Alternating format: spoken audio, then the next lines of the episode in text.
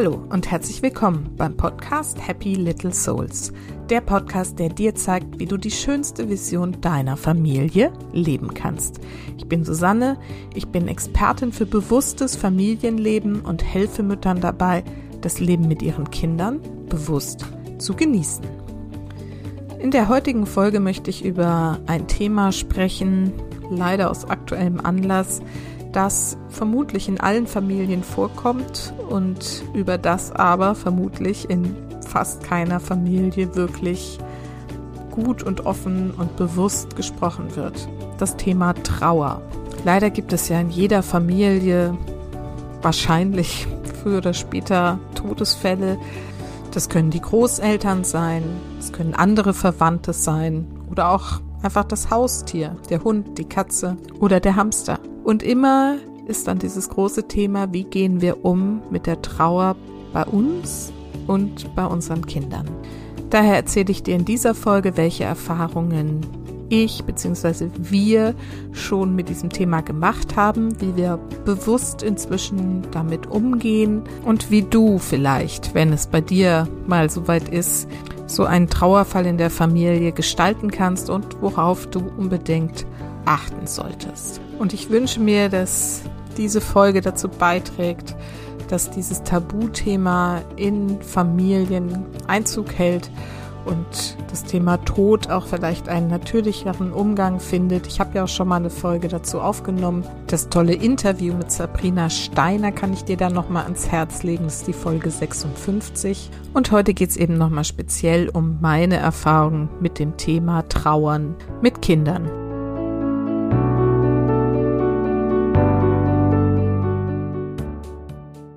Vor drei Wochen ungefähr ist mein Schwiegervater verstorben.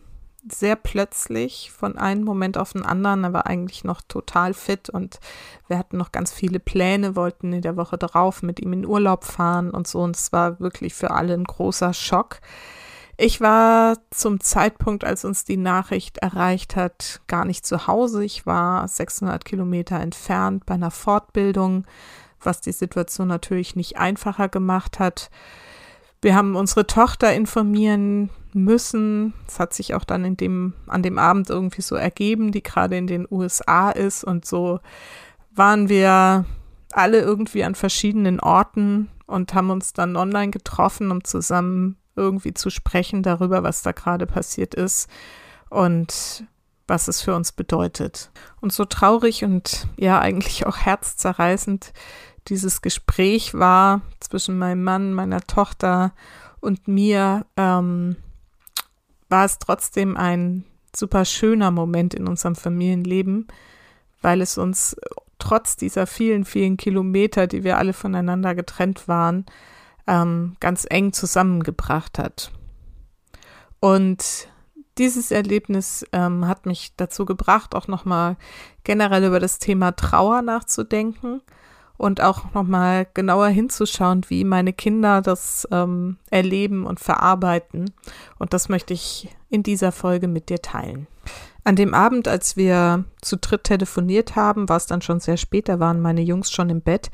Ich hatte sie also noch gar nicht gesprochen, ich habe gar nicht mitgekriegt, wie sie direkt auf die Nachricht ähm, des Todes ihres Opas reagiert haben, aber mein Sa Mann sagte eben auch, nee, sie haben das eigentlich ganz gut aufgenommen Trotzdem habe ich mir natürlich Sorgen gemacht, sowohl um die Jungs als auch um meine Tochter in den USA, als auch um meinen Mann und habe die Fortbildung natürlich am nächsten Tag abgebrochen, bin dann nach Hause gefahren und war dann ja am späten Nachmittag wieder zu Hause.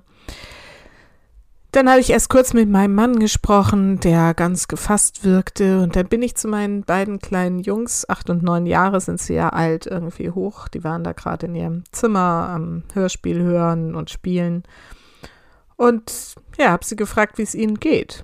Und musste aber selber anfangen zu weinen, weil ich jetzt eben gerade in diese ganze Energie dann auch reingekommen bin.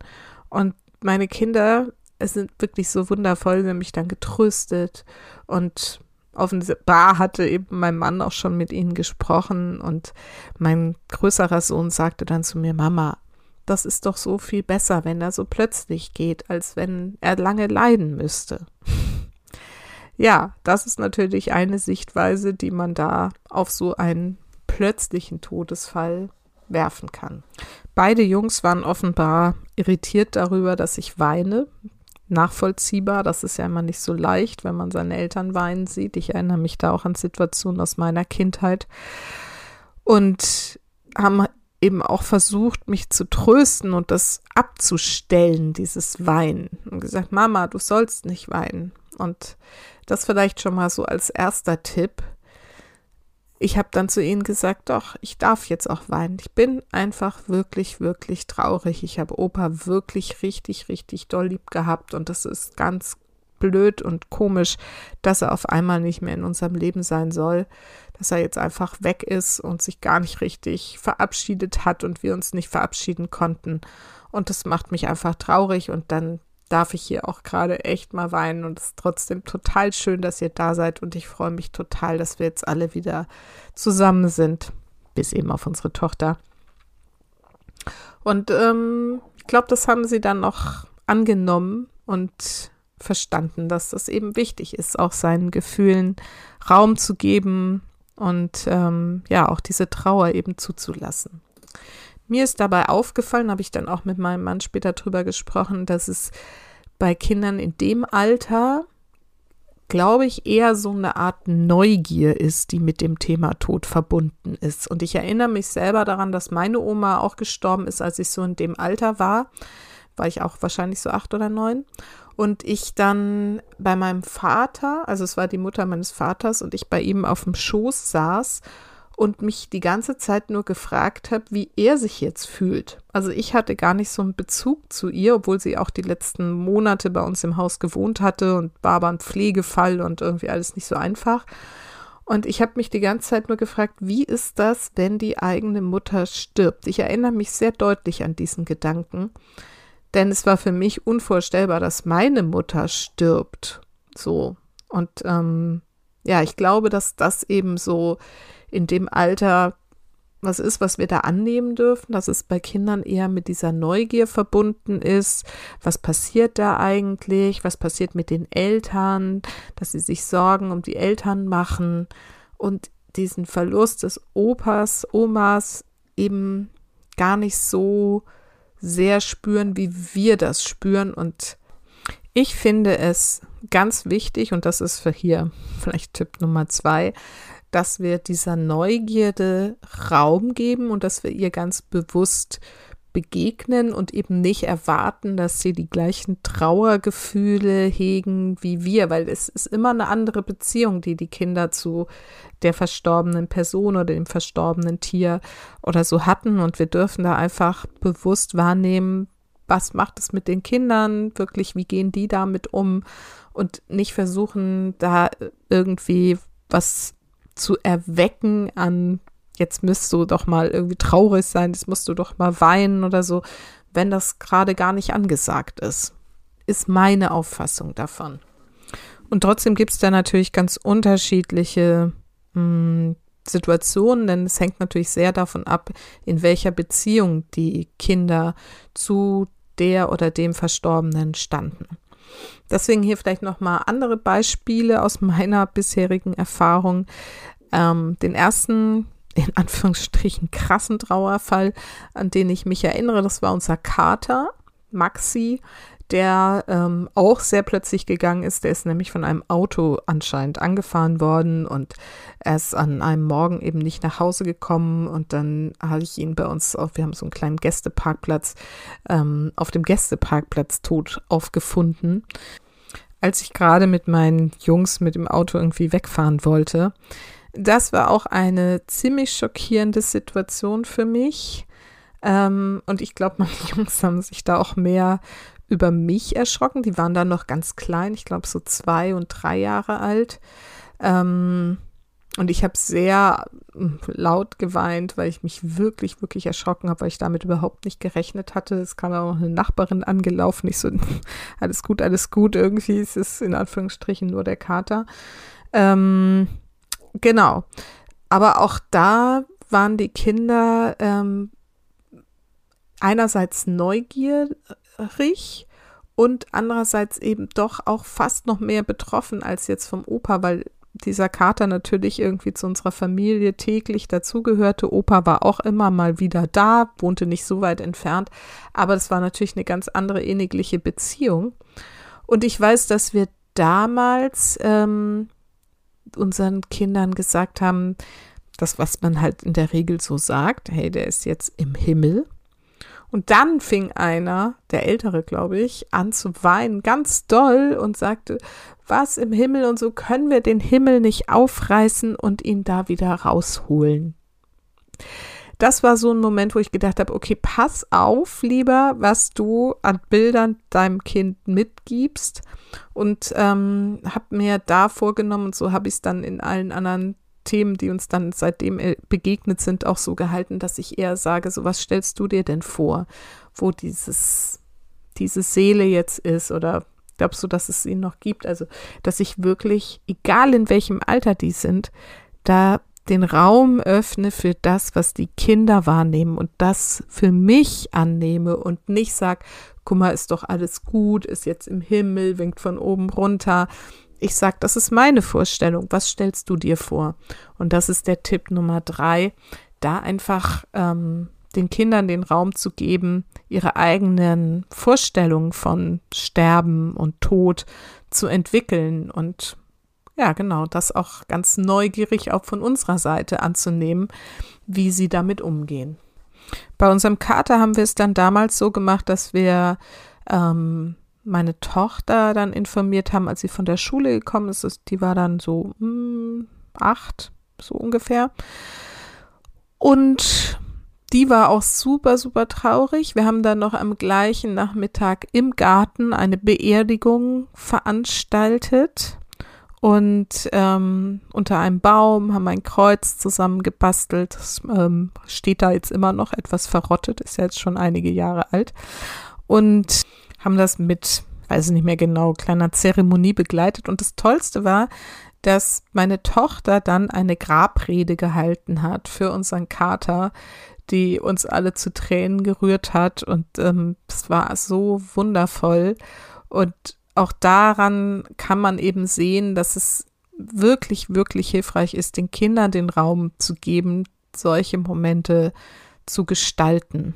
Ideen gibt es dazu natürlich noch viele.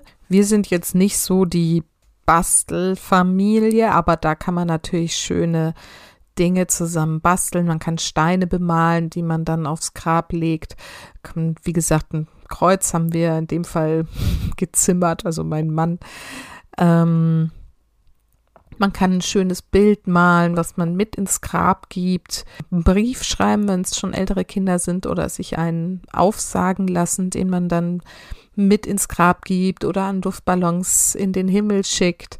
Also da sind der Fantasie eigentlich keine Grenzen gesetzt. Und wie gesagt, ich finde es immer am besten fast, wenn man da die Kinder auch entscheiden lässt. Und wenn die dann sagen, nö, brauche ich jetzt nicht so, dann ist es eben auch okay. Dann muss man auch nicht finde ich, ein größeres Brimborium veranstalten, als es die Kinder dann in der Phase gerade brauchen.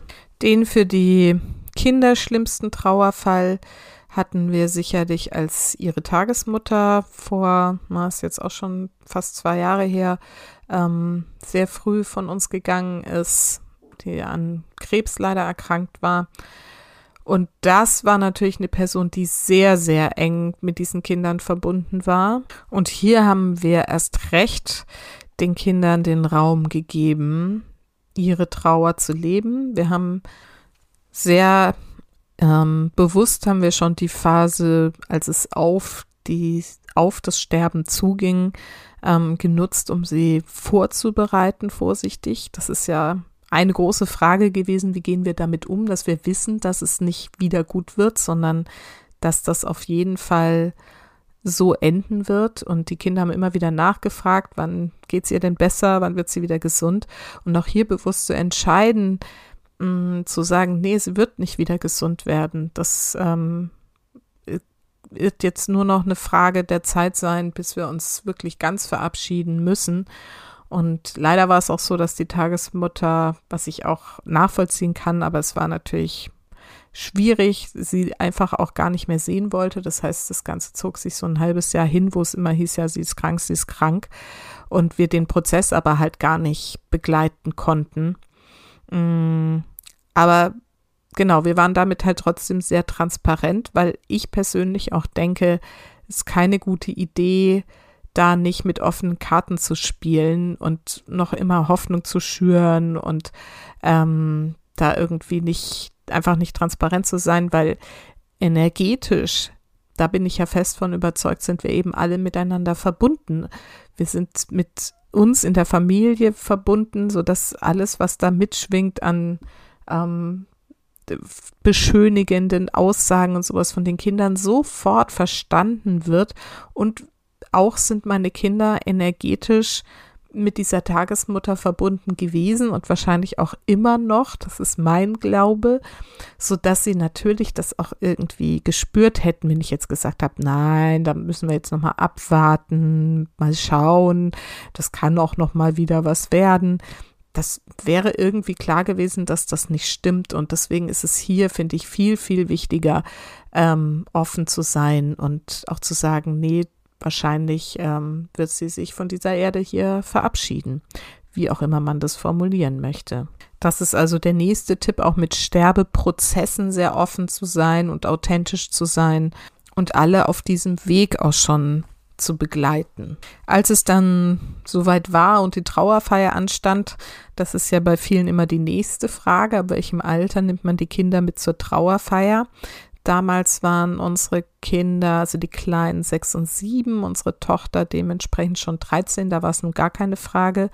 Und auch die, in Anführungsstrichen, Kleinen haben wir entschieden mitzunehmen, weil wir gedacht haben, und das hat sich auch richtig als richtig herausgestellt, dass das eben ein Moment ist, wo sie es realisieren können, wo sie auch Abschied nehmen können, wo sie nochmal bewusst ein Ende setzen. Wie gesagt, dieser ganze Sterbeprozess hat ja einige Monate gedauert und ähm, es sollte einfach nochmal ein bewusstes Abschließen sein.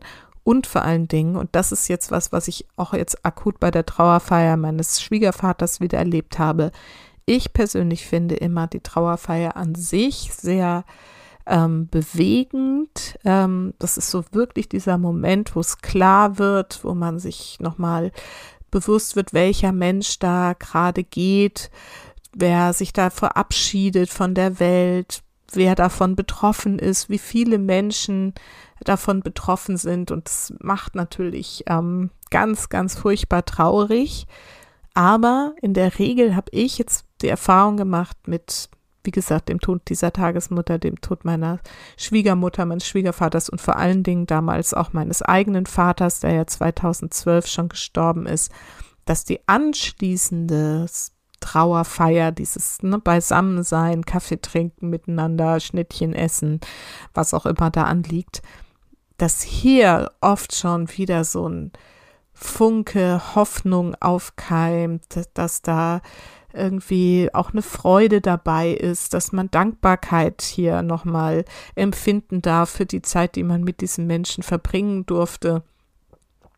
Und ich finde, das ist ähm, so schlimm es auch eigentlich ist, immer ein sehr schöner Moment für alle, die da mit dabei sind, weil es so heilsam ist, gemeinsam über diesen Menschen zu sprechen, gemeinsam ihn nochmal ja, in Erinnerungen aufleben zu lassen, gemeinsam sich zu verabschieden, es gemeinsam ausklingen zu lassen, dieses Leben. Und ähm, deswegen haben wir sie mitgenommen zu der Trauerfeier meines ähm, Schwiegervaters auch und eben auch zu dem, zu der Trauerfeier der Tagesmutter.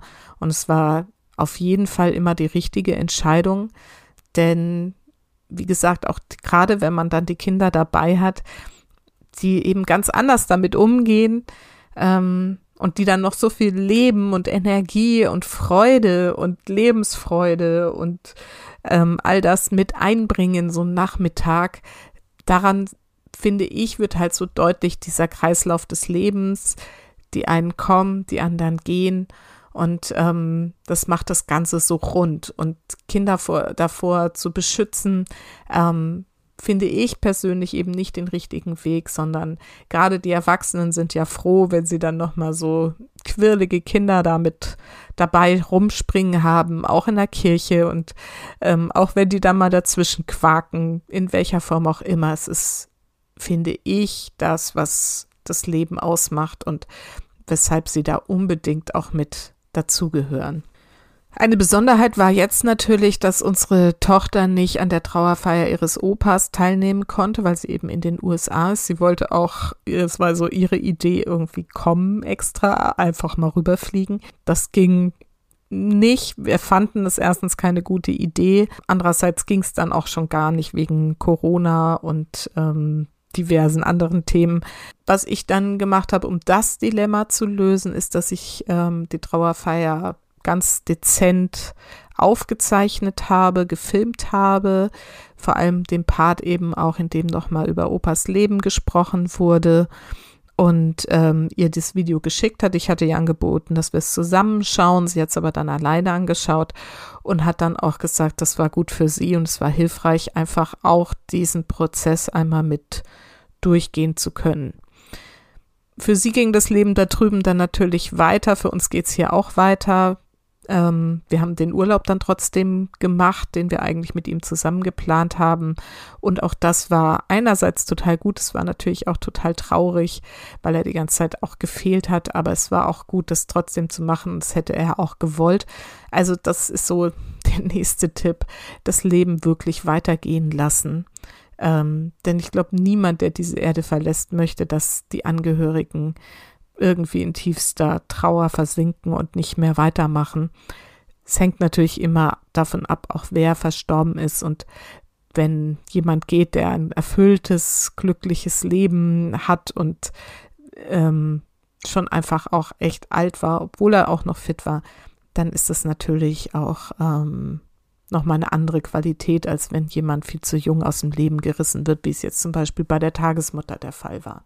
Einen Aspekt möchte ich an der Stelle noch mit einbringen, ähm, gerade wenn es jüngere Menschen betrifft, wenn es Elternteile betrifft oder ähm, ja, wie gesagt, jetzt auch bei der, bei der Tagesmutter zum Beispiel, also wenn es Menschen sind, wo man jetzt vielleicht nicht sagt, okay, das ist jetzt so dieser natürliche Kreislauf, dann darf man bei Kindern auch darauf achten, dass die Trauer sich erst zum Teil Monate später zeigen kann. Ich habe das bei einer befreundeten Familie erlebt, wo der Vater ähm, gestorben ist und die Kinder erst nach einem halben Jahr dann plötzlich Auffälligkeiten entwickelt haben. Der eine ist nicht mehr zur Schule gegangen, der andere wollte plötzlich nicht mehr bei Freunden übernachten, weil er da Angst hatte und die waren schon so im vorpubertären Alter.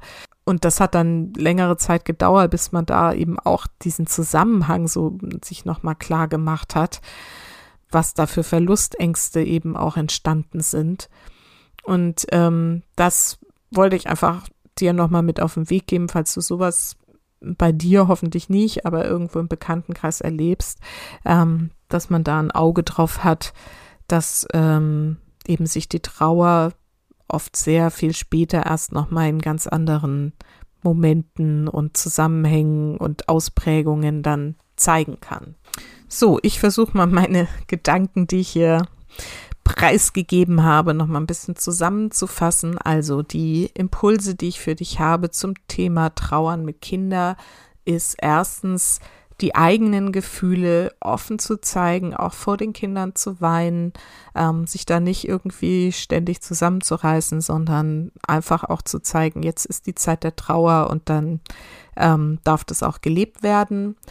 Dann andererseits eben auch die Gefühle der Kinder so anzunehmen, wie sie sind, ähm, auch wenn da nicht die Trauer kommt, die man irgendwie sich erwartet, sondern wenn da Neugierde kommt oder einfach Energie und trotzdem Freude, das alles auch so anzunehmen und einfach selber neugierig irgendwie drauf zu schauen, wie gehen die Kinder damit um. Dann auch den Kindern selber den Raum zu geben, über eigene Rituale, über eigene Abschiedszeremonien, ähm, eigene Vorstellungen, Bilder davon zu entwerfen, was tot ist, wie das aussieht und einfach mit denen darüber ins Gespräch zu gehen und nicht ähm, fertige Bilder vorzugeben oder irgendwie zu sagen, wir machen jetzt dies und das, sondern da wirklich ähm, die am Prozess auch zu beteiligen dann ähm, finde ich es immer wichtig, super transparent zu sein, gerade wenn es um Sterbeprozesse geht, also wirklich frühzeitig auch zu sagen, hier, ähm, es wird in die Richtung gehen, offen über den Tod zu sprechen, über das, was da auf die Sterbenden zukommt. Ähm, wie gesagt, auch hier einfach den Raum zu geben, was Kinder dafür vorstellen, darüber entwickeln, was Sterben eigentlich ist. Zum Thema Trauerfeier ist mein Eindruck, dass es hilfreich ist, die Kinder mitzunehmen. Fast egal in welchem Alter, hängt natürlich auch immer ein bisschen von den Kindern ab. Aber ähm, meiner Erfahrung nach ist es für alle Beteiligten hilfreich, wenn sie mit dabei sind. Und ähm, wichtig ist eben nochmal zu wissen, dass Trauer sich bei Kindern erst später zeigen kann. Habe ich eben gar nicht erzählt. Auch bei meiner ähm, oder bei dem Fall mit der Tagesmutter war es bei meinen Kindern dann so, dass da nach einem halben Jahr nochmal so ein Trauerschub kam. Wir nochmal alte Spielplätze, wo sie viel mit ihr waren, aufgesucht haben, ähm, Essen gekocht haben, was sie immer gekocht hat. So, es kam tatsächlich erst nach ein paar Monaten nochmal und ähm, genau, das war wichtig.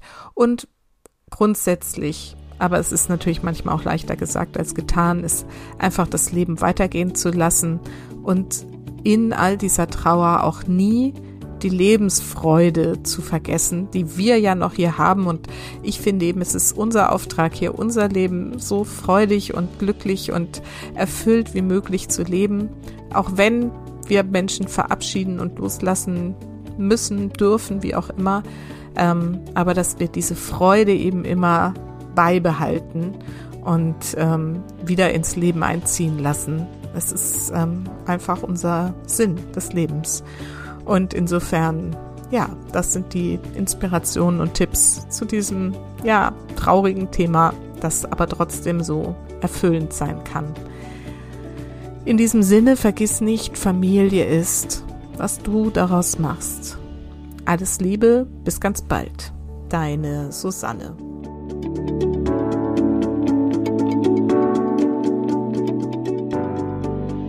So, ich hoffe, du konntest aus dieser ja etwas sentimentalen Folge ähm, den ein oder anderen Impuls für dich mitnehmen, falls das Thema irgendwie bei dir gerade akut sein sollte oder es ansteht oder ähm, du es einfach aus Neugier mal dir angehört hast. Und ähm, ja, ich möchte trotz dieses traurigen Themas ähm, dir nochmal erzählen, dass am 30. Oktober mein Projekt Lebensfreude wieder startet.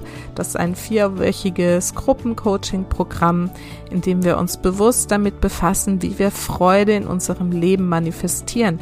Und ähm, auch wenn ich echt, als dieser Trauerfall jetzt eintrat, kurz überlegt habe, ob ich das jetzt überhaupt machen kann, ähm, habe ich dann gedacht, doch, genau jetzt ähm, wird es auch mir gut tun, ähm, mich wieder ganz bewusst dem Thema Freude zu widmen, das weiterzugeben, was ich alles darüber weiß. Ähm, und ich werde dir in diesen vier Wochen ganz viele Tools an die Hand geben, wie das überhaupt geht mit unseren Gedanken.